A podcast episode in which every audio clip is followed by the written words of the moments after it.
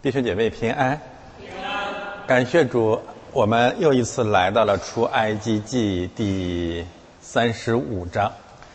出埃及记第三十五章，是我讲到以来呢，让我最恐怖的一章啊，最害怕的一章。基督徒啊，大致而言有共同的两大恐惧。第一个恐惧就是我们到底最终能不能得救，或者说呢，普世的教会的弟兄姊妹都有一个疑问，就是得救的确据在哪里？实际上，我们没有找到得救的确据。按照传统的教义，我们实际上无法真正的去确证得救的确据。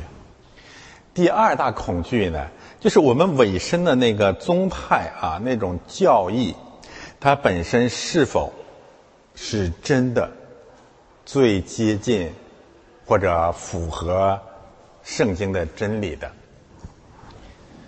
出埃及记第三十五章呢，几乎对我们这两大恐惧是一个正面的挑战。就是读这样的经文，让我们同时产生了两种动摇，这种摇动几乎是颠覆性的。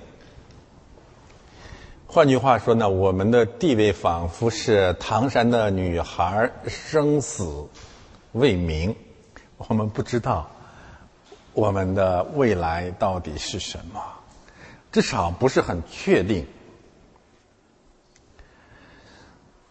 嗯，自从我们成为路德宗路德人以来，我们一直宣称路德神学是我们所经历的各种宗派教义或者神学最接近圣经的。我们今天呢，仍然愿意这样去相信。至少在过去十几年的岁月当中，我们以路德神学、路德教义为根基。面向整个的新教，我们做了两个方面奠基性的工作。以路德神学为根基，我们废弃了改革中的一次永远；以圣理型教会的名义，我们弃绝了灵恩派的装神弄鬼。这两个方面的。撒旦深奥之理，都是靠路德神学根基之上的圣理型教会的意向去破碎的。但是呢，从路德改革出发的整个的新教，对天主教啊，或者说对更传统的教会的攻击和否定。是不是全都是合理的？新教改革、宗教改革本身是不是需要反省，也是需要进一步改革的？大致而言啊，从路德改革出发形成的整个的新教系列，甚至包括东正教会，对天主教的攻击和否定，主要是两个方向。第一呢，就是教权。以圣徒崇拜、圣母崇拜为基本背景的教皇崇拜，偏离了圣经。我们今天仍然这样认为。但是，当基督教、当新教以及东正教，包括圣公会，对教皇权否定之后，我们看到了一个更不堪的现实。我们知道，整个的天主教的这个教皇基本上是几年一位啊，或者几十年一位。但是，所有的宗派都形成了新的教主崇拜，而这个教主几乎是终身制的，甚至影响了上百年、数百年。对改革宗而言，对加尔文的崇拜。远远高过对任何教皇的崇拜，虽然他们不称之为教皇，事实如此。路德对路德宗大同小异，以浸信会为主体的美国教会，废弃的神父，用什么来废弃的神父呢？用国父，五月花号上的清教徒，以及美国开国的国父们，他们实际上取代了教皇，成为了事实上的教皇。我们并没有真正的推倒偶像，推倒偶像的崇拜。灵恩运动、生命神学实际上更不堪，那就是每一个人都是教皇，以倾听圣灵的名义，以开了天眼的名义，每个平信徒都成了教皇，废弃了圣母崇拜。谁废弃了圣母呢？那就是圣经上没有的圣母，被圣经上没有的师母以及女牧师所取代。所以我们看到了，在新教对天主教第一个方面的否定，并没有让我们真正的回归圣经，而是走到了另外一种变形的教皇权的崇拜，而且愈演愈烈。新教对天主教的第二个攻击的方向，就是口头上虽然不否定信心基础之上的行为或者善功，但实际上已经把善功彻底的边缘化了。实际上否定了行为，否定了善功。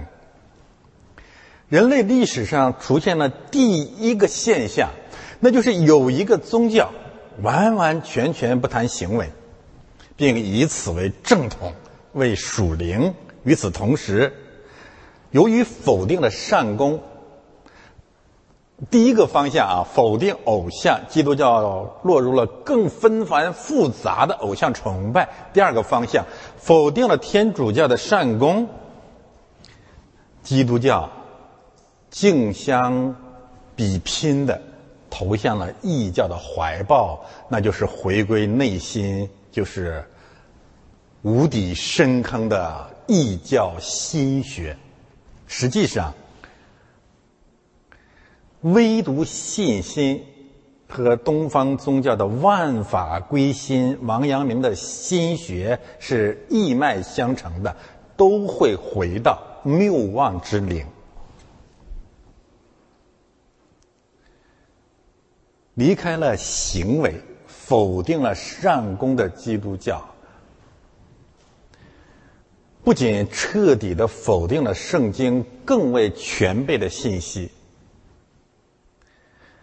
同时，整个的新教变成了圣经的一个明显的例子。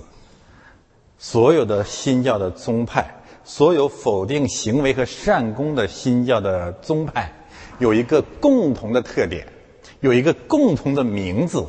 这个名字今天我们用世界里的概念来形容，叫什么呢？就叫躺平。以唯独信心的名义，所有的基督徒彻底的躺平。在习果人二零二二年躺平之前，基督教已经躺平五百多年了。躺得理直气壮，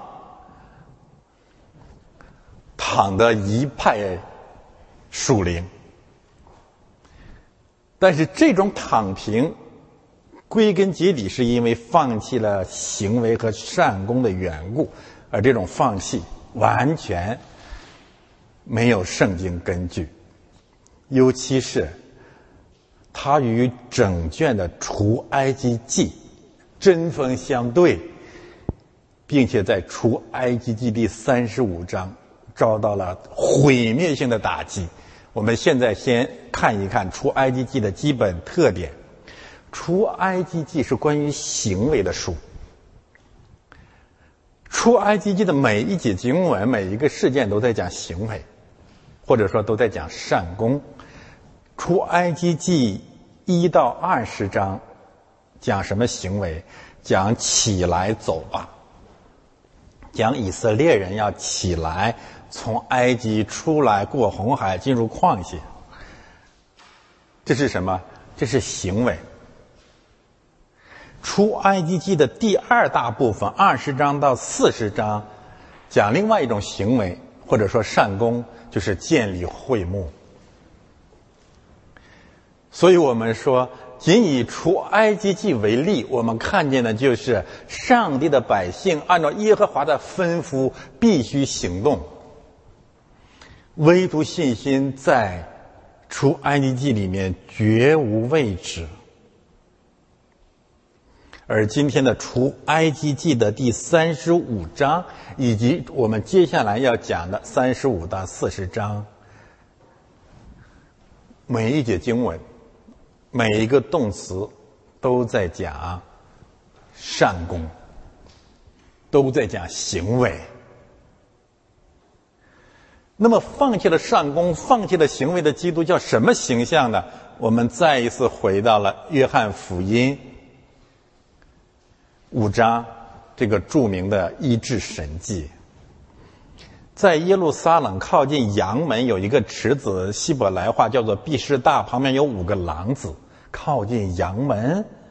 信义宗、路德宗是最接近圣经的宗派教义，但是他躺着呢，里面躺着瞎眼的、瘸腿的、血气枯干的，有许多的病人等。等候水动，我们什我们什么都不需要做，我们只是等着被提，被谁提？被天使。有天使按时下池子搅动那水，水动之后，谁先下去，无论害什么病就痊愈了。我们一定会被提的。但这是真的吗？这不是真的。为什么不是真的？在那里有一个人病了三十八年，从来没有被提，三十八年。四十年，以色列人在旷野，最后整体的倒闭。在那里有一个人病了三十八年，这就是路德宗，这就是新教，这就是基督教。他为什么能够躺三十八年？因为只有心理活动就可以了。不是水在动，而是你的心在动，不需要行动，有信心就可以了。他有信心吗？他当然有信心。他坚信有天使会下来搅动水，他有机会被提。到了二零二二年，所谓重建基督教，我们一个基本的方向就是起来行走。把行为和善功重置为基督教信仰的中心。虽然以父所书确实这样讲过，我们得救本乎恩也，因着信，并不是出于自己，也不是出于行为，免得自夸。但是，接下来就告诉我们，叫我们行善，乃是神叫我们行的，那是落脚点，那是所有论述的结论。所以耶稣来了，耶稣看见他躺着，知道他病了很久。我们这个基督教病了，病得太可怕了，就问他说：“你要痊愈吗？”病人回答说：“先生，水冻的时候，没有人把我放在池子里。我们是何等的被动的一个宗教。”我今天早晨起来，翻到门口这个路德宗的双月刊。看了心里特别特别的难过。我看到了几个新闻事件，分享给大家。这是我讲到没有准备的。我们在西方啊，有两大勇敢。近年我们的行为啊，教会的行为就是两大勇敢。第一就是专门因为攻击同性恋也好啊，异性恋也好啊，变性人也好啊，结果被起诉了。这里这个新闻记载了这件事，然后教会向那个英雄的牧师致敬。我不否认你是是是，你是一种见证。当基督教缩小在肉身和裤裆里面的英勇的见证的时候，这也同时是基督教的耻辱。你没有别的事了吗？第二，卡尔加里还是什么地方？因为有有牧师反对打疫苗，还是不反对打疫苗？不管他在这件事情上很勇敢。其实他知道。在加拿大，在美国，你这个勇敢最终受到的惩罚到底是什么？坦率的说，你这种勇敢还不如我们一个童工在国内，因为某种事工遭遇的逼迫，差远了。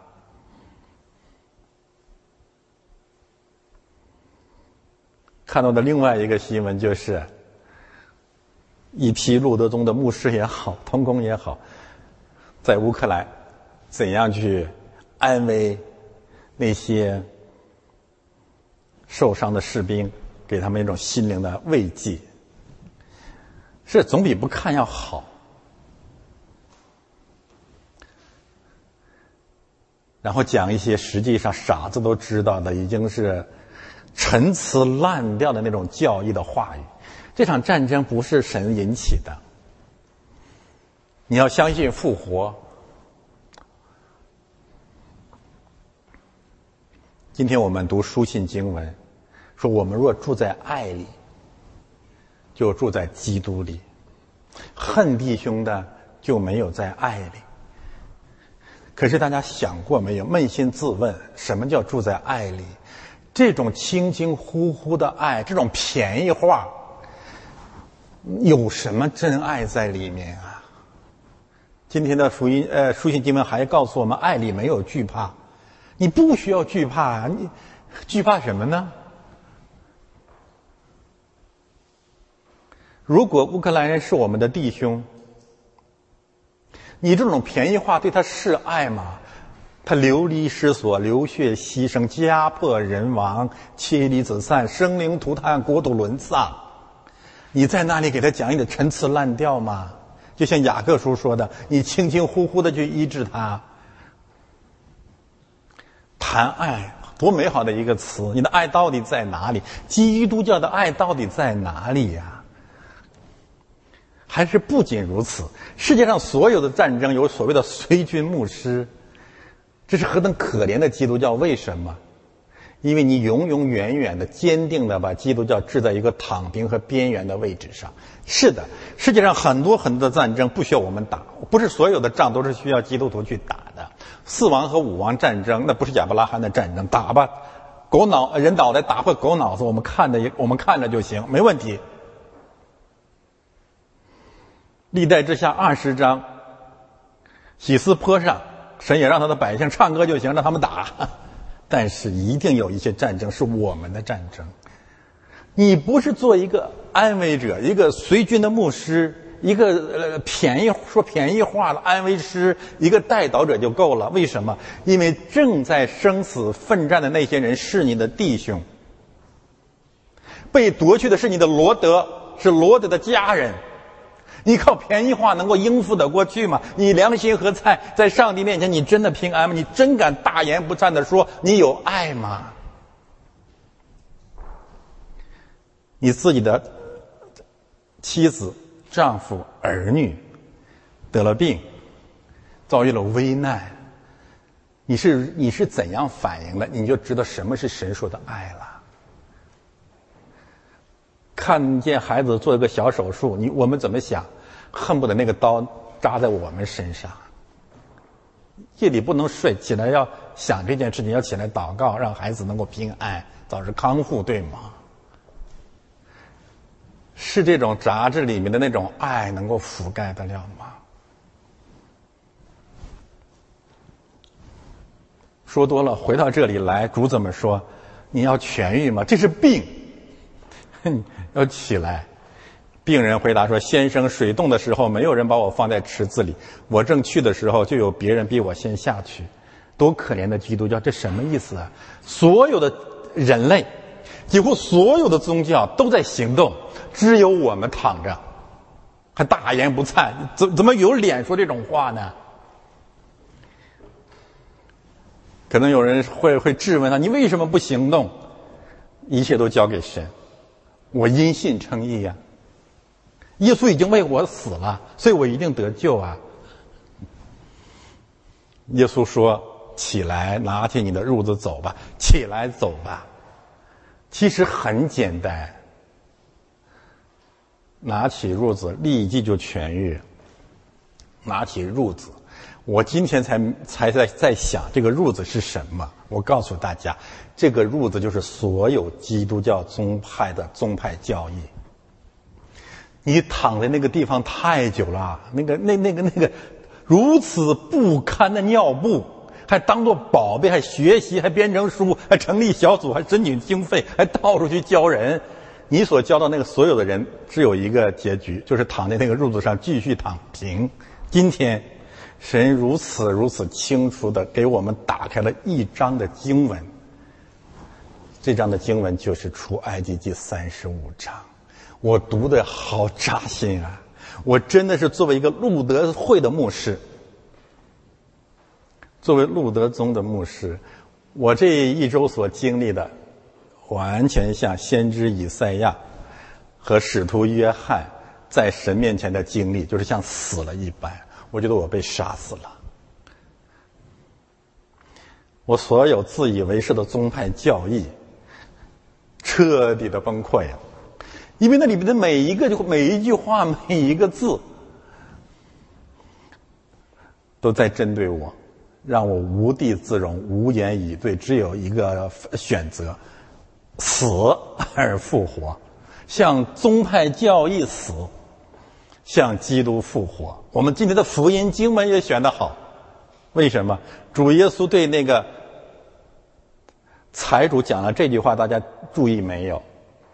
他说：“你们要听摩西和先知的话。摩西的话是什么呢？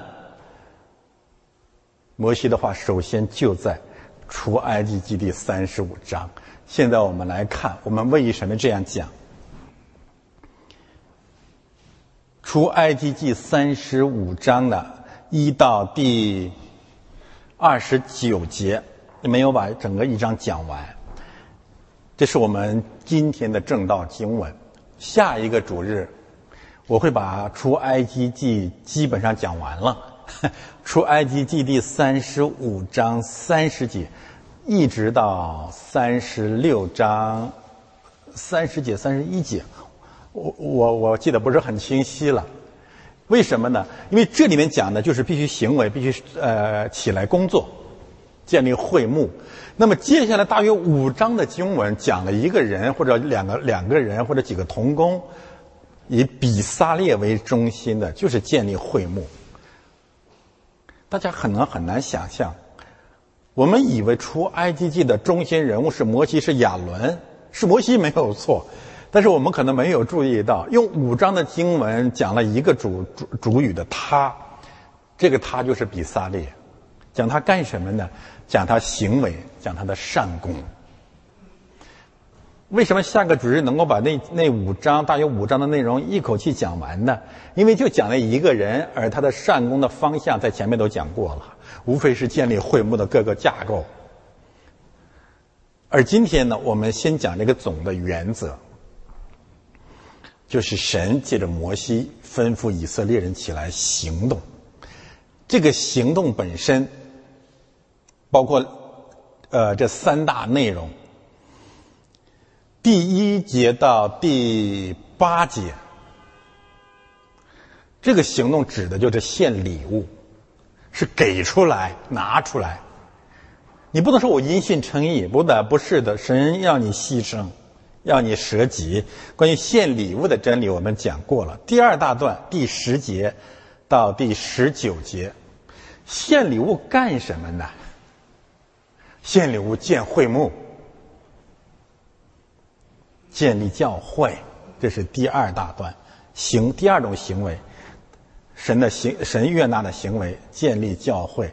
第三大段，第二十节到第二十八节，它实际上是对前两段信息的一个总结。换言之啊，一到十九节是传道、讲道、听道、信道，是神借着摩西告诉以色列人要这样行。那么二十节到第二十九节。我们看见的是，实际上，基督徒以色列人就这样行出来了。听到，行道，雅各书两个平行的经文，行为，行为是最终的落脚点。当然呢，我们还可以把这三段经文相应的平行魔鬼的三重试探。主流教会之所以躺平，其实归根结底是因为中了魔鬼的三大试探。不是所有的躺平都是没有理由的。这个躺平一定百无聊赖，他躺平下来干什么呢？他为什么会躺平呢？这三段经文告诉我们，魔鬼三重试探对教基督徒的胜利，对以色列的胜利。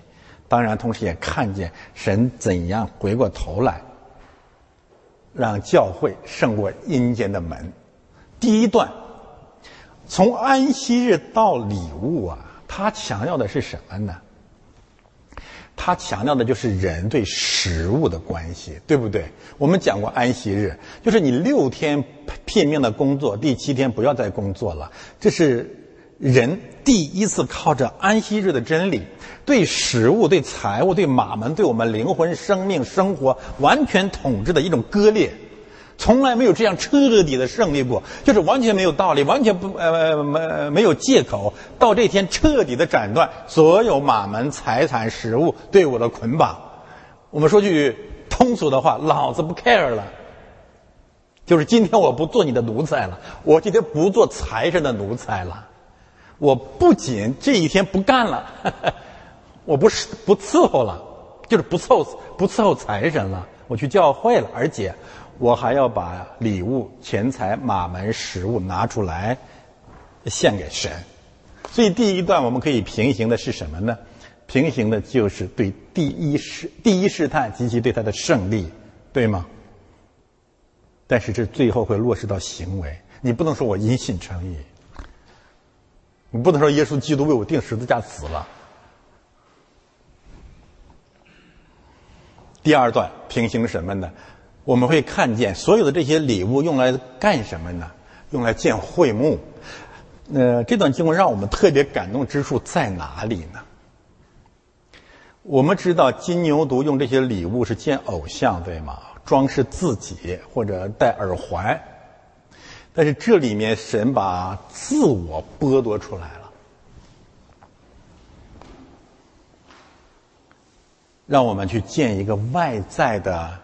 组织架构，在旧约是会幕，在新约是教会，这种更新是前所未有的。为什么呢？如果说第一段信息谈到的是经济的问题、经济学的问题、唯物主义的问题、物质主义的问题、GDP 的问题、发展是硬道理的问题、资本主义的问题，那么第二大段呢，实际上解决了所有宗教的试探。我为什么这么说呢？就是你把所有的财物、宝贝是最好最好的东西拿来去建教会，这是人生命的一个方向。另外一个方向呢，你把最好的财物、最好的生命、最好的经历、最好的智慧，这里面有个智慧的词啊，心里有智慧的，都来做耶和华一切所吩咐的，就是帐幕和帐幕的帐篷，就是帐幕。这是一个方向。第二个方向，凡凡心里有智慧的人。用一切的恩赐和财富用来建造自己，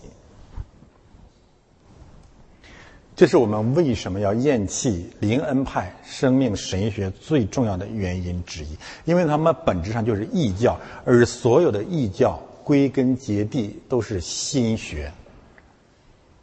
大家注意，一定要注意到这段经文啊！这段经文实际上是把基督教跟所有的宗教区别出来了。就是你把最好的东西拿出来，是建造自己的内心、装备生命，还是建造一个外在的、有形的、可以跟弟兄姊妹连接的架构？这个事实将所有的宗教和基督教区别出来了。我们可以这样说：所有的宗教都是心学。而心学是无底深坑。我我们有的时候可能说了一些很极端的话啊，那是因为我们从圣经上的领受和我们的经验告诉我们，一旦进入人心，你就彻底的毁了。你不知道那有多可怕，那是多么危险的一个方向。而在那个方向没有得救的确据。我刚才开篇讲为什么找不到得救的确据，我告诉你原因有两个。第一，神是按照行为审判人的，对吗？那么当基督教主流基督教丢弃了行为和善功的时候，你当然你也不可能有得救的确据，明白吗？你你只能胡说。我们曾经指着路德神学勉强的跟人争辩说看基督好了，其实我们心里也不是完全笃定。看基督是什么意思啊？最后他还是要按照你的行为审判你啊。第二，之所以没有得救的确据，是因为你坠入了、转向了、滑向了无底深渊的人心。圣经有几句关于人心的名言。最初，耶和华神说：“人从小心里怀着恶念。”先知耶利米说：“人心比万物都诡诈，谁能识透呢？”主耶稣说：“你的心如何？你不知道。”没有没有比这话对人心、对心理学更深的了。你知道现在的心理学最高的结论就是什么？心想的就是性。你你可以不完全同意弗洛伊德的观点，但是他揭露了人心最黑暗的一面。其实这句话没有圣经说的好，因为主耶稣在另外一处讲人心的时候，已经讲到了性的问题，而且比性本身还要复杂，那就是从里面出来的有各种恶念、苟合、淫乱、贪婪、偶像、邪术。我们说的简单、简单、简单一点，到底是人心还是会目？你真想明白了这一点，你就真明白我们的善意了。就是你不可以侍奉人心，你不可以把你的信仰变成心学，一定要转移到外在的教会和外在的圣道之上，这是唯一得救的确据。而外在的圣道指的就是听道，外在的会幕和教会指的就是行道，这是客观的外天的。所以，神是外在于我们，又临到我们的神，而你的心，永远、永远、永永远远是肉身和魔鬼合作的战场。在在那里，魔鬼和你的心永永远远进行着没完没了的苟合。我希望大家再重新去读这段经文，它不像你表面上看的那么简单。就是为什么基督教设立的这种信仰这么荒荒诞？这像什么？这些小孩过家家，对不对？神教召集一些孩子们，说我告诉你什么叫宗教信仰，什么叫真理。你们弄几个积木，盖一个小房子，看图说话。为什么要这样？他知道我们的心。他知道，当第一段信息，当人侍奉马门、荆棘、偶像、钱财，在世界里面追名逐利失败的时候，人一定会进入宗教，一定会逃回内心。佛教就在门口，灵恩派生命神学就在门口，他会诱惑你的心，让你无限的把自己放大，像神一样。感谢神，就在那个门口。他呼喊自己的百姓从埃及出来，从心里面出来，去建一所小房子。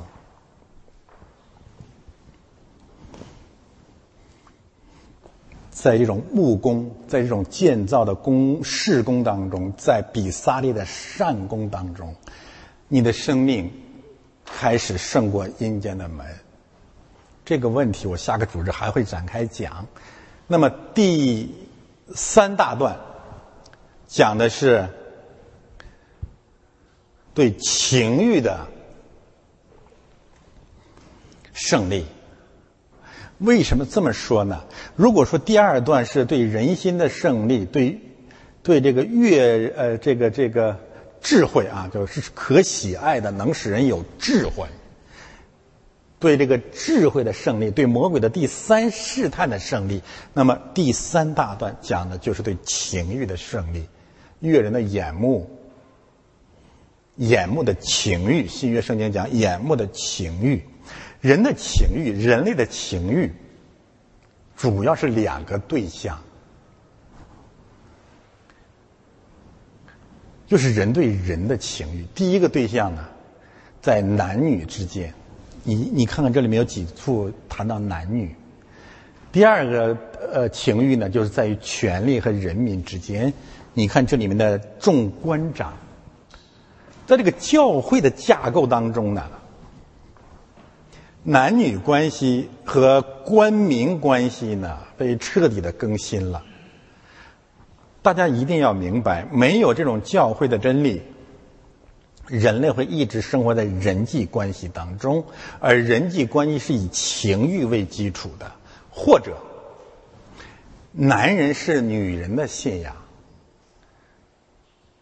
或者女人是男人的信仰，但是我们奇妙的看到，在这里，不是男人侍奉女人，也不是女人侍奉男人，而是男女拿礼物起来一起建造会幕。在这里面，不是权力是人民的信仰，也不是人民是权力的信仰，人民和权力一起起来。拿礼物建造会幕，我们回过头来想一想，就会非常震撼。这个会幕的真理有多伟大？我先说，男人是女人的信仰，或者我们同时讲，女人是男人的信仰。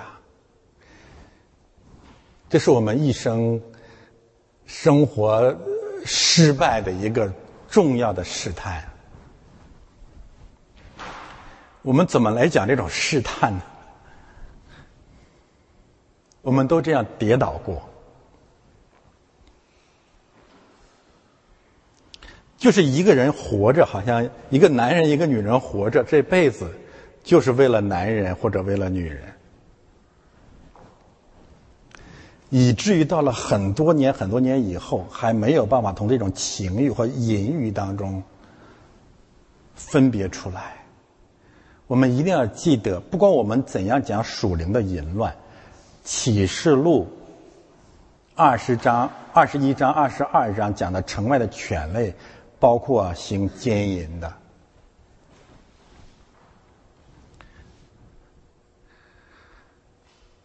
我不知道这是魔鬼的试探本身呢，还是因为没有信仰的民族或者失去信仰的西方人、现代人必然有的一个特点。那就是好像那个这个这个人的灵魂里面有一种异性缺乏症，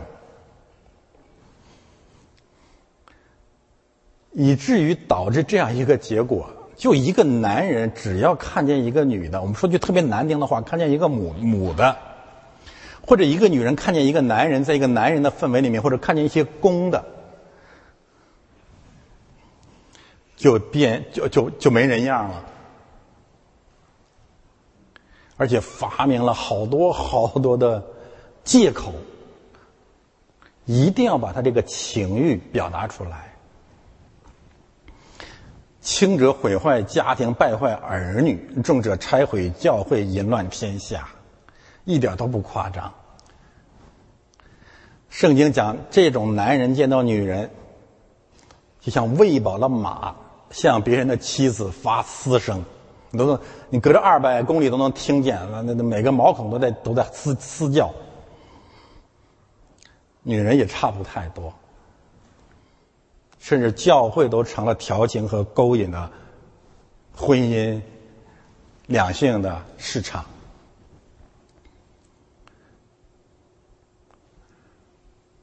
我特别提醒基督徒啊，到了二零二二年，该洁净自己了。该更新了，该过一个圣洁的生活了。没时间不多了，我们有很多很多貌似堂而皇之的理由，就是我跟别人的太太和别人的丈夫长期以来保持纯洁的友谊。逢年过节，我给别人的太太、别人的老公打个电话，我不管你是什么理由。不要再做这种事了。不要自欺欺人，不要骗神骗鬼。当你跟别人的老公保持友谊的时候，你想象过他太太的感受吗？当你跟别人的太太保持友谊的时候，你想过她老公的感受吗？还是那句话，你的心如何，你不知道。而我们今天借着这样的一个真理，其实可以再一次来处理我们在两性关系上的那种漫不经心。当我们已经年过半百、满头白发了，都快，这点心该收一收了，该医治了，该反省了，该悔改了。时间不多了，很多人都在盼望主耶稣啊，你快回来！你为什么还没回来？感谢主，他还没回来，因为我们还很脏。我说的这些话，针对所有的人，也针对我自己。我们需要借着教会的生活，不断的去更新。人在洁净的生活当中，在灵里的干净当中，真的是过得是越来越喜乐，越平安。神律，呃，神那句话说的是对的，就是啊，我是圣洁的，所以你们要圣洁。属灵的淫乱是大罪，肉身的淫乱也是。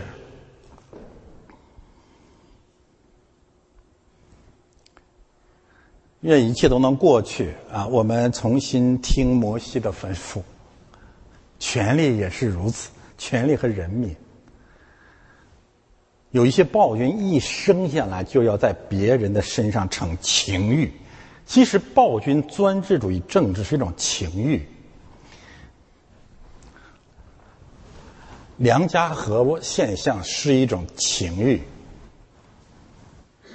人民对呃呃虚假的谄媚也是一种情欲，原因是没有信仰。当权力成为信仰的时候，政权和人民互相败坏。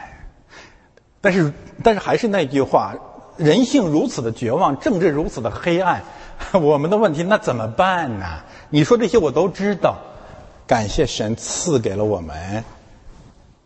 出埃及记三十五章，让我们怎样胜过食物的奴役，胜过心学的勾引，胜过情欲的捆绑。所以这个小方盒子，这个会幕，这个简单的结构示意图，教会这伟大的真理，是我们胜过阴间之门唯一的道路。而这三个方面再一次让我们回到了唐山打人的现场。其实唐山打人现场有非常丰富的神学信息。我们不是要利用人家的苦难啊。当然，首先我们还是感到很很窒息，真的是太黑暗了。这个黑暗，那个唐山流氓不仅仅指打人的那个叫唐山五鼠。其实也包括唐山当局和北京当局对这件事情做出的那种黑暗的反应。你能想象吗？以前这个中国的官宣是这样讲，就受害者情绪稳定。现在不一样了，现在是受害者下落不明。你你你你在全世界什么地方能够找到这样可怕的一个政治环境？你想这么骇人听闻、举世关注的热点，现在？被打的我呃四个女孩两个女孩不知道不知不知道生死不知道在哪儿，所有的媒体媒体找不到他们，去找他们的媒体被抓起来被打被侮辱。与此同时，这四个孩子所有的父亲母亲哥哥兄弟邻居同学朋友没有一个人能够站在媒体的面前接受采访，这真是没了天理了。这不是我现在要讲的重点，重点是什么呢？你看这一幕，它应了今天这三段信息。首先，事情发生的场景是吃喝的场所，对吗？第一段信息，烧烤店，那来那几个臭流氓，食就是他们的天。然后他想干什么呢？他们活着除了钱以外就是情欲，就是性，就是要对别人进行性骚扰。骚扰失败之后呢，杀人打人，这是什么？这是他们的心，恼羞成怒。但是我要提醒大家，就是这种臭流氓的心态啊，其实在很多所谓的基督徒和所很多人身上都有。当你在教会里面勾引调情不成的时候，竟然还有些人还有脸起来控告。不去悔改，什么心态？唐山流氓的心态。但是唐山这些这群臭流氓，他没有能力看见自己的心，他需要有人给他画一份草，画一幅草图，而这幅草图就是我们春季 CSMP 的。期末考试的作业，我希望越来越多的弟兄姊姊妹真的明白我们在讲什么。而与此同时，唐山的那些看客，就是主流基督教。他为什么要躺平会或或者呃瘫痪呢？又是三个原因。第一。金牛犊宗教的信仰就是坐下吃喝。第一段，嗯，第二，我之所以在旁边看着，不用起来行动，像面对乌克兰战争，我只说一些便宜话。为什么？我因信诚意，唯独信心。我的心是这样子的。第三，我们信仰的核心生活是婚姻、家庭、神学。我们讲讲这些事吧。所以到了今天啊，大家真的好好想一想，我们被奉为正统的主流的，动不动就义薄云天的，然后觉得自己最保守、最属灵的那些项目，我不太记得是叫 BGLT 啊，就是说这个同性恋、变性恋，这些你可以去批评，只是我今天提醒这些主流教会，是不是可以停止你的表演了？是不是演的有点大发了？就像那些灵恩运动一样，你你如果把那个医治神迹主要针对那些神经病，有多少神经病够你医治？在我们这个时代，第三次世界大战从俄乌边境到台海之间正在全面爆发的时候，我们的神不会开我们的眼，让我们看见那人你在哪里吗？你不要总是住在裤裆里，好不好啊？分分两呃小股部队可以了，每每个支派没有别的表演项目，百无聊赖都去表演这个项目，你就每个支派派一两个人，像《生命季刊》这么伟大的裤裆党人，行，让他们去折腾就行了。你不要整个的基督教都扑上去，好吗？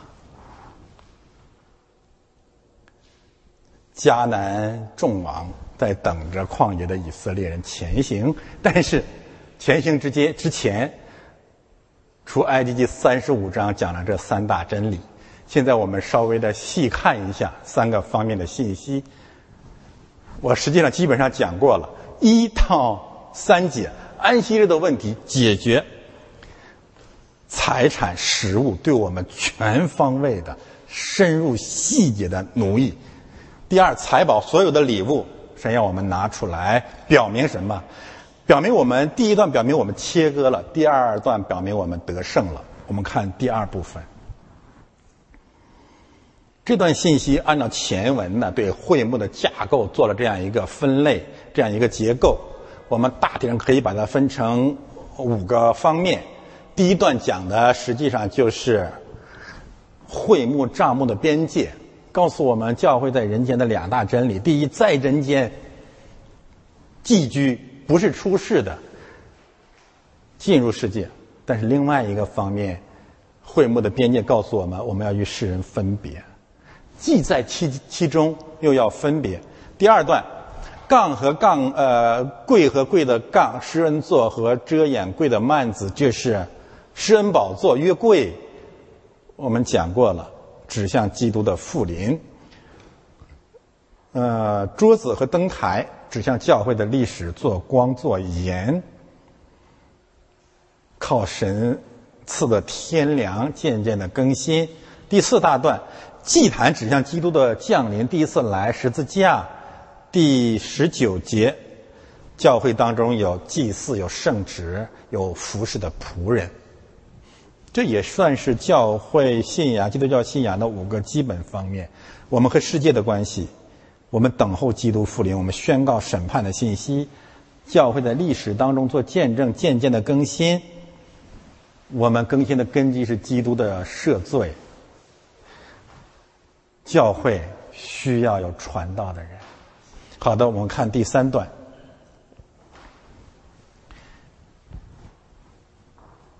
这段呢有很多有趣的概念啊，我们刚才谈到了一些男女的问题，呃，然后你看二十节到二十四节，二十二节有个连男带女，然后二十九节无论男女，二十五、二十六、二十七节、二十八节，犯心中有智慧的妇女。然后二十六节，凡有智慧、心里受感的妇女；二十七节，众官长。所以我刚才才会谈男女的关系的更新，官民关系的更新。我不再展开说了，大家加强一些印象。好，翻到下面，我有几个应用又要跟大家分享。今天实际上呢，我们是对。从路德改革开始的新教做了第一次反省。虽然基督教重建我们讲了很久，但是把路德宗放进去，我们算是第一次。我们走投无路，没办法再回避了。但是呢，对路德宗的这个呃，对新教改革或者基督新教的这种反省。绕不开一个重要的课题，那就是对天主教的重新认识。我们不走极端，天主教的很多教义当然有问题，但是天主教的问题，我们最好至少五百年之后，把这个问题交给天主教自己去反省，更好。实际上，在十世纪前后。特别是在十五世纪前后，以及现代世界里面，天主教一直在做改革，他们也一直在更新。我们现在熟悉的很多差会，天主教的差会，其实都是天主教改革的成果。他们一直在改改变。当然，很多根深蒂固的教义问题没有得到彻底的处理，所以他在衰败，有神的惩罚在里面。比如教皇制啊，比如玛利亚的崇拜，这需要他们继续的反省。但是对基督教来讲，我们到了应该自我反省的时候了。衰败的不仅仅是天主教，我们就看一看基金会。我现在不讲，我们就看看我们这个路德宗吧。我们诚实的讲，这个路德宗正在走向灭亡。我知道今天有很多人听说我要讲这个话题，已经拿好了小本本本 小本本等着今天晚上。我已经准备好了。如果您觉得正在走向死亡，让你觉得很刺耳，那就是你正在走向衰落。衰落的根本原因，就是因为我们放弃了充满了圣经根据的行为和善功，而路德宗奠定了新教放弃行为的神学根基。我们尖锐的批判过改革宗，我们尖锐的攻击过林恩派。但是今天到了路所谓的路德人自己诚实坐下来反省的时候了，你如果攻击改革宗对加尔文的崇拜，你如何面对路德呢？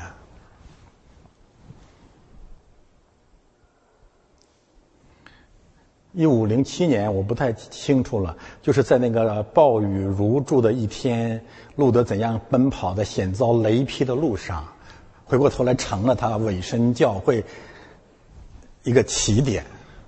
这些叙事本身真的是符合真理吗？因为当时路德的祷告是跟谁祷告？你们知道吗？跟圣安妮。为什么这些事情没有人去讲呢？在路德的呃教会里面有一些教导，真的是符合圣经的吗？比如洗礼的时候，我们做了一些改变，就是你你认不认我们教会的教义？这成了洗礼的一个条件吗？你的圣经根据到底在哪里呢？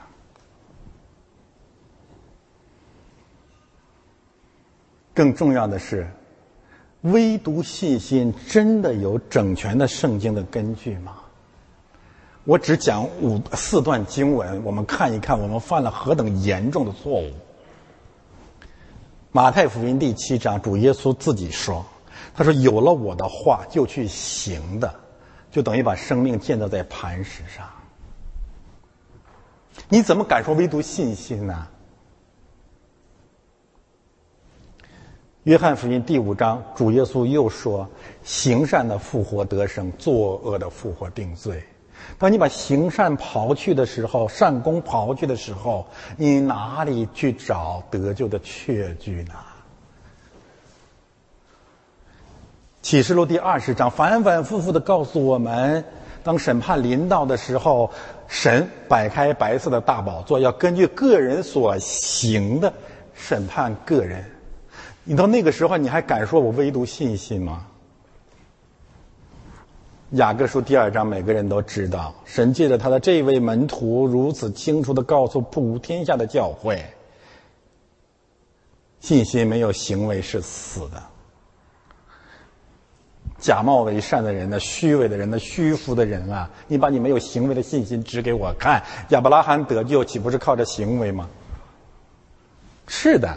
有微有信心方面的真理的强调，但是当你这个教义本身把信心放在行为之上，并且客观上、实际上边缘化了、否定了、弃绝的行为的时候，我要告诉大家，这种基督教是一文不值，还不如异教，不如外邦人。事实上，也真的是不如外邦人呢。你们，我们看看现在这个教基督教。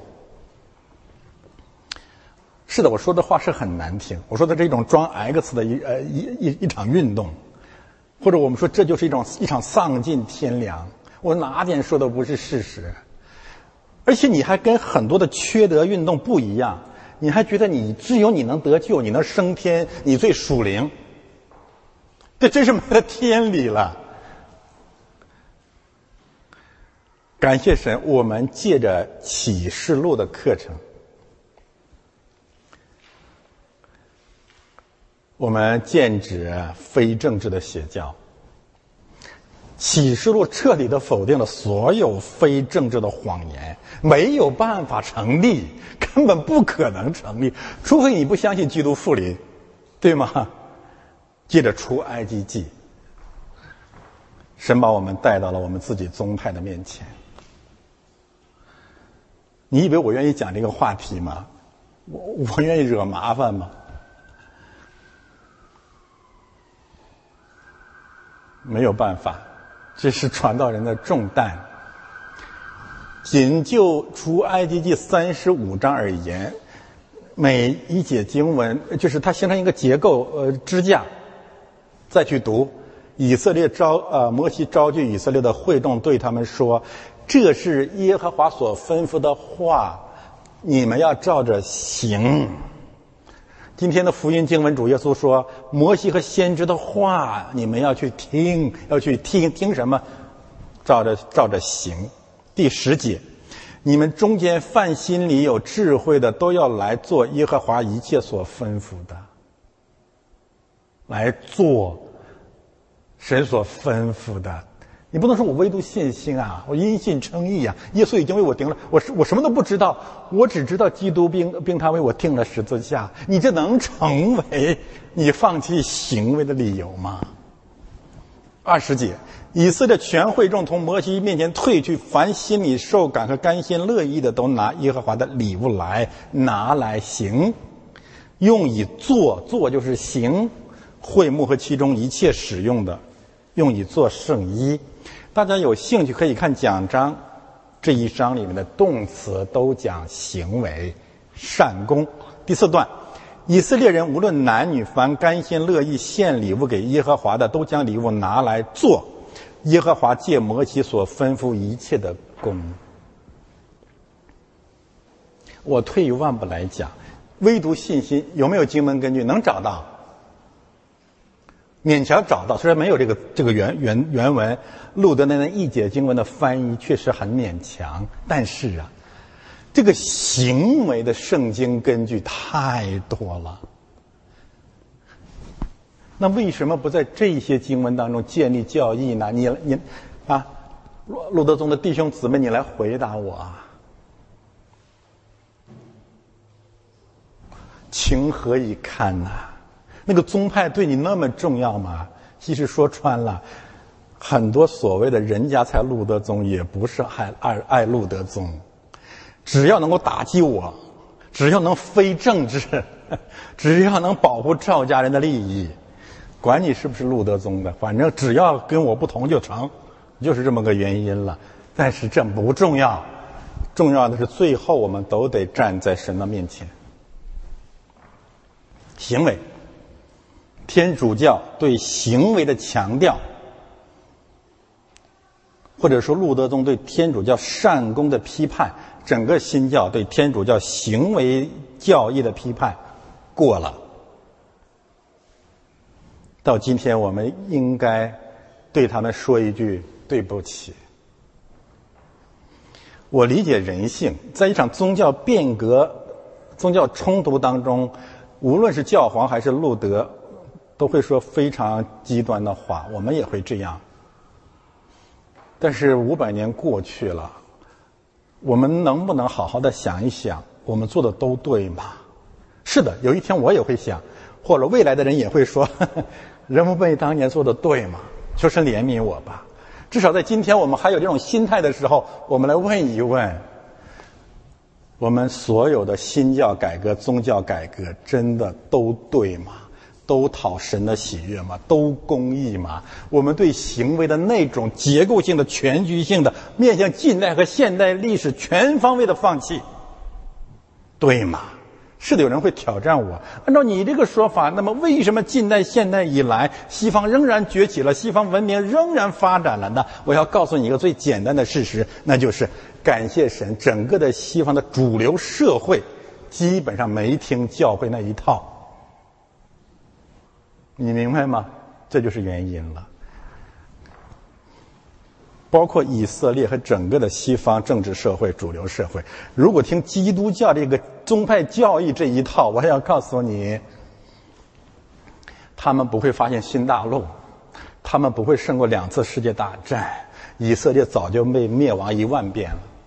为什么？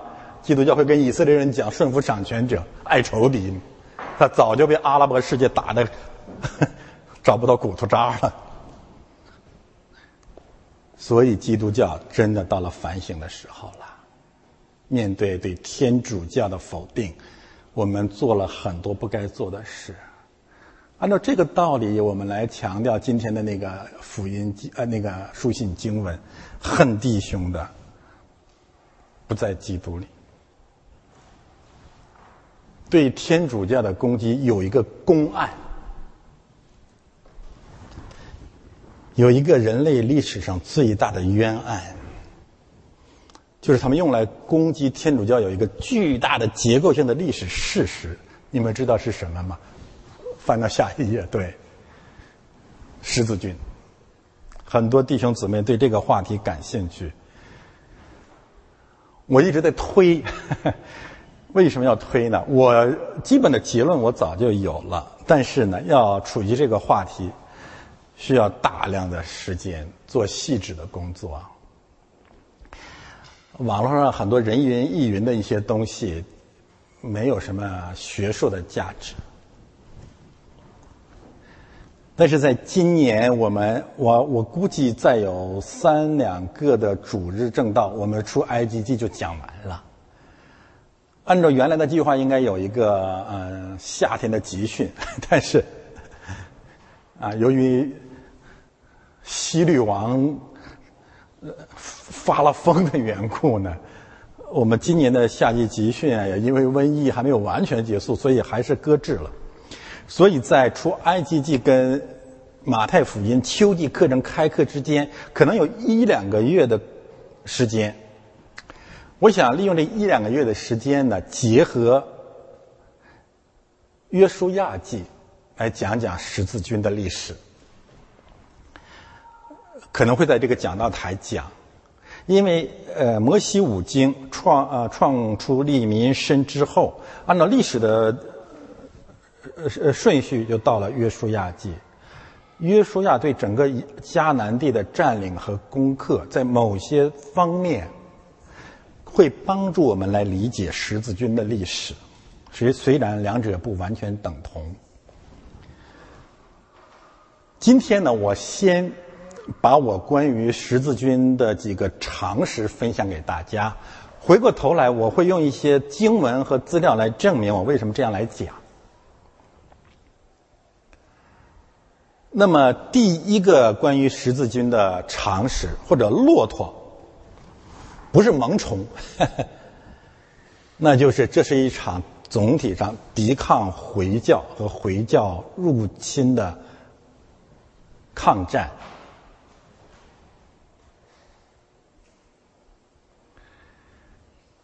在中古时期，所有的战争都是残酷的，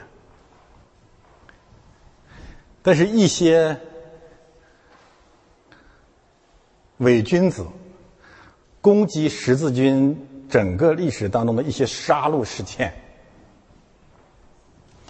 一个方面他们应该去看《约书亚记》，另外一个方面他们这种攻击是诚实的嘛？如果你只针对一个方面的杀戮，那么另外一个方面的杀戮，你为什么避而不谈呢？还不仅如此，如果没有这一场持续了两百年、两百多年的。抵抗运动，我可以告诉大家，没有欧洲，没有北美，没有澳大利亚，没有加拿大，没有你现在。读呃，讲到这里，有的时候心情真是难以平复，甚甚至想哭。你知道为什么吗？我可以打个比方。就是今天啊，这些伪君子们起来攻击十字军，或者起来攻击十字军的这些伪君子，你知道是什么人吗？约书亚带领一代以色列人，真是抛头颅洒热血，甚至动用了非常残酷的一些战争的手段，包括屠城。他们占领了迦南，对吗？一百年、两百年、几百年、上千年过去了，这一代牺牲生命、牺牲生命和尊严的，甚至尊严的以色列人的后裔们起来，起来干什么？起来骂他们的祖宗如此的残暴，而这些人正生活在他们的祖宗的残暴所赢得的应许之地上。今天。起来攻击十字军，残暴、野蛮、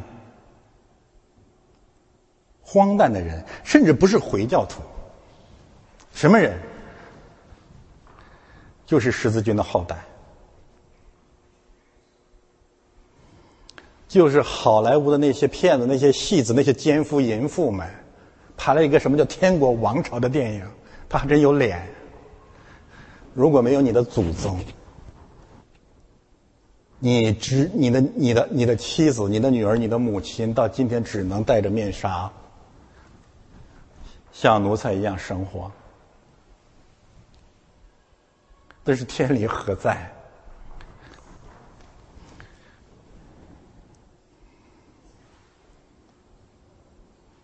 这个白左这个思想啊，真是让人恐惧和战栗。这是第一个常识，这是一场抵抗回教的战争。第二个常识，这场战争总体上是为了信仰。你可以责备他的信仰偏和不对，但是为了信仰可以定义这场战争的共同的特征。第三个常识。所有参与战争的历次战争的大部分人，绝大部分人都是出于甘心乐意，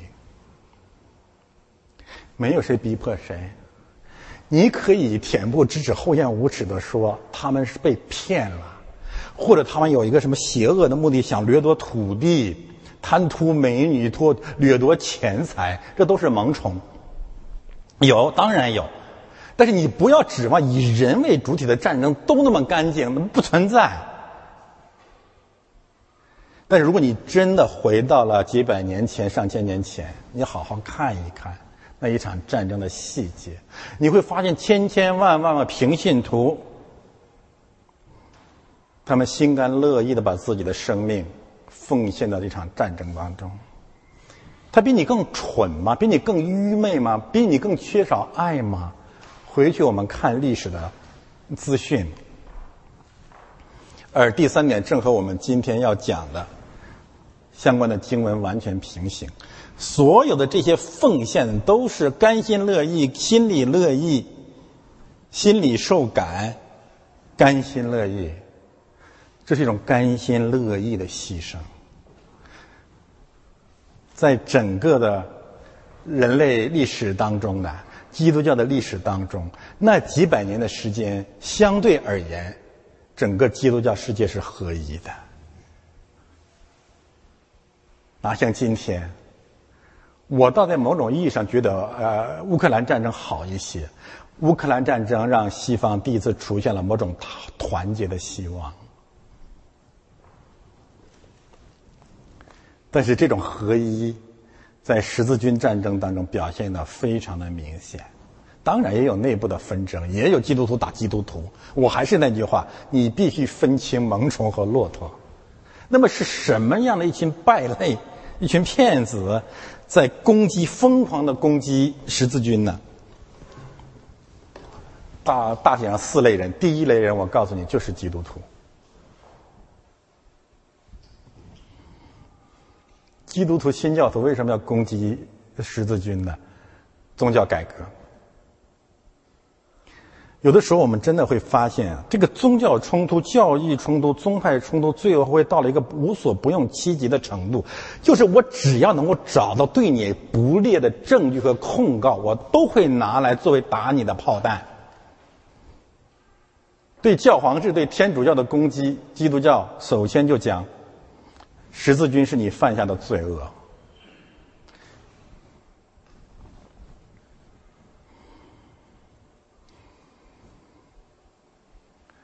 当年参参加十字军战争的有一支劲旅，实际上就就是来自神圣罗马帝国，来自德国。回头我再详细讲吧。第二类，那当然是回教徒，你打人家，他怎么说我都不意外。第三类，啊，回教徒这一类，我到时候会给大家推荐一本书，就是来自于回教方向的关于十字军的回忆或者评论。第三个方向，马教徒。马教徒是什么人？就是马克思主义的邪教徒。为什么？因为他有一套邪教的理论，叫做什么？历史唯物主义，原始社会。奴隶社会、中世纪封建社会、资本主义社会、呃社会主义社会，结论就是现在近代现代总比中世纪更伟大、更开放、更文明。又一派胡言，你再文明还能文明过大大洪水之前的该隐时代吗？所以按照马克思主义历史唯物主义这个结论，中世纪一定是黑暗的。结果今天。不仅基督徒，还包括所谓的公共知识分子，其实他们骨子里面就是马克思主义者，完全是马列习教那一套。谁告诉你中世纪是黑暗的呢？主耶稣说：“我就是世界的光。”你竟然说中世纪是黑暗的？中世纪是人类历史上最伟大的时代之一，而且只有在中世纪，我们看见了基督教的千年王国，那就是拜占庭帝国。要换脑袋，要换位思想。当然，马教徒这么讲不奇怪，这是魔鬼的道理。所以，大部分中国人，你在你你在网上看那个中文写的关于十字军的东西，可以说百分之九十九都是骂十字军的，政治正确。但是最可悲的是第四类，叫人教徒。人教徒什么意思？就是人文主义、文艺复兴、启蒙运动，从结合新教改革到今天，什么好莱坞啊、美国大学啊，呃，这群骗子。这群忘恩负义的不孝之子，这群伪君子，疯狂的攻击十字军。尽管如我刚才讲的，没有十字军就没有他们，没有他们的一切。当然，他们会不为了夸，为了掩盖自己的这种无知和伪善，他们说当年发动十字军战争的人夸大了回教的危害。利用了人性的贪婪，其实我们要理解这个真相不是很难，我们就回到当下就可以了。我问大家一个问题啊：一九八九年六四运动，这些学生真的是被别人煽动起来的吗？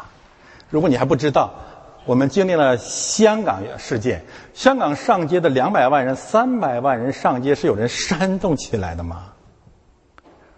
你如你如果是川普的粉丝。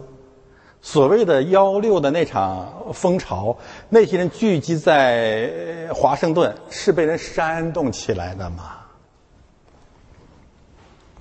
答案很简单，我们站在那里是心甘心乐意的，这是我们的领受，这是我们的看见，是因为我们心里受感嘛。那凭什么认为你现在就比那个中世纪的人基督徒更理性、更公义、更和平、更爱呢？他们没有自己从神那里所领受的真理，做出更合乎公义的判断吗？但是我告诉大家，这种人教徒、这种人文主义者，更疯狂的攻击中世纪，攻击十字军。他们真正的目的是什么？否定基督教。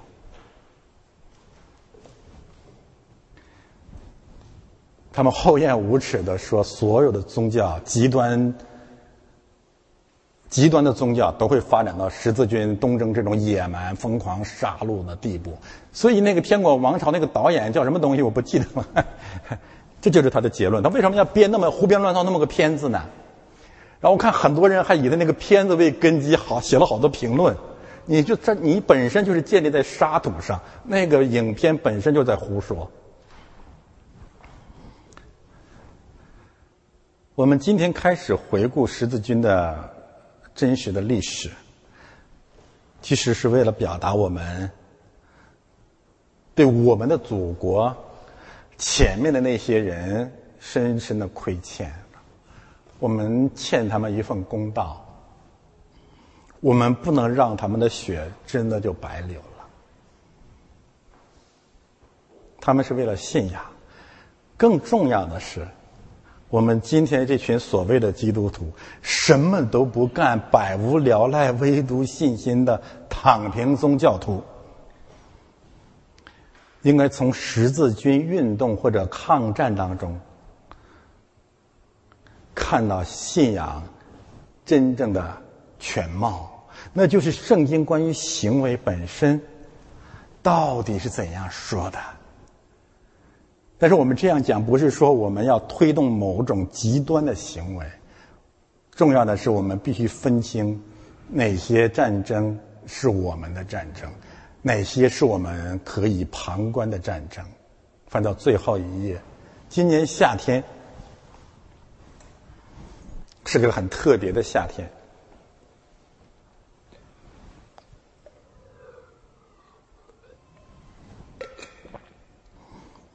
有一艘航母叫福建舰，福建舰舰啊，福建真舰，嗯，不好说，这个词不太好讲，就是下水了。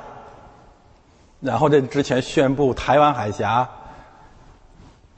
不是国际水域了，我就想起很多年以前有一群猪在格拉森边上，一边往下跑一边说：“格拉森海不是国国际水域了，那是我们的地方。”嗯，好吧。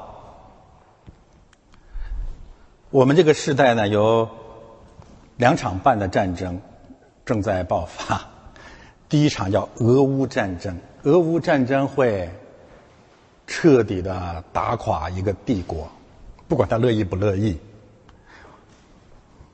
求神怜悯乌克兰人，但是这场战争一定会削弱、衰落俄罗斯帝国，也许再也起不来了。这是我们这个时代的一个伟大的事件。第二场战争，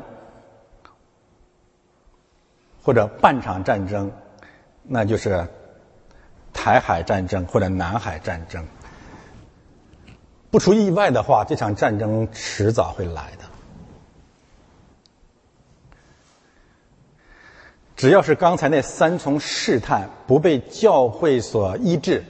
就是人无限的追求食物，人无限的追求情欲或者权利，人无限的只依靠心学。我讲无我，我心即神，必有战争为这样的人类预留。我们已经能够看见硝烟已经点燃了，需要做好准备。第三场战争。我在出埃及记开始的时候定义为习共战争，大家明白我在说什么就好了。荣耀归主，我认为这是我讲的最有智慧的一句政治评论，它可以涵盖整整这两年中国所有政治事件的所有方面。但是这场战争不是我们的战争，西贡战争与我们无关。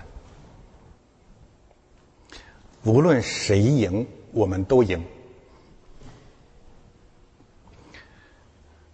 如果习主席赢，我们就会更赢。我们盼望他赢，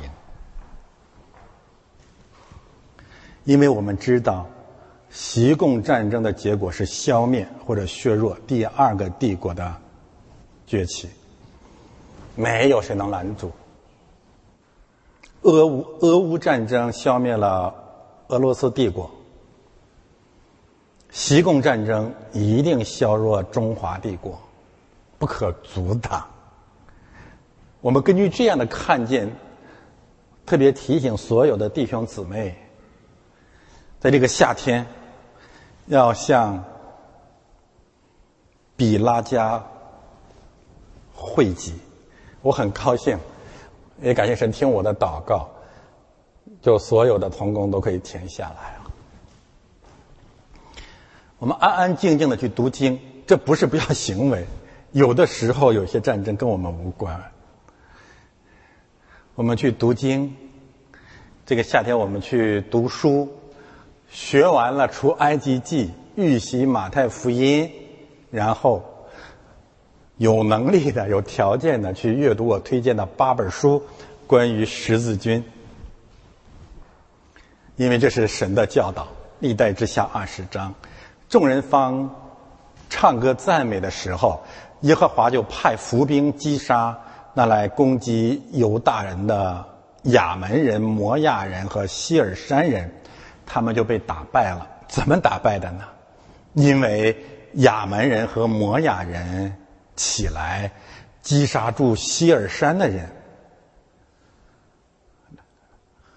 李总理和王副主席起来击杀梁家河的人，将他们灭尽，可以吧？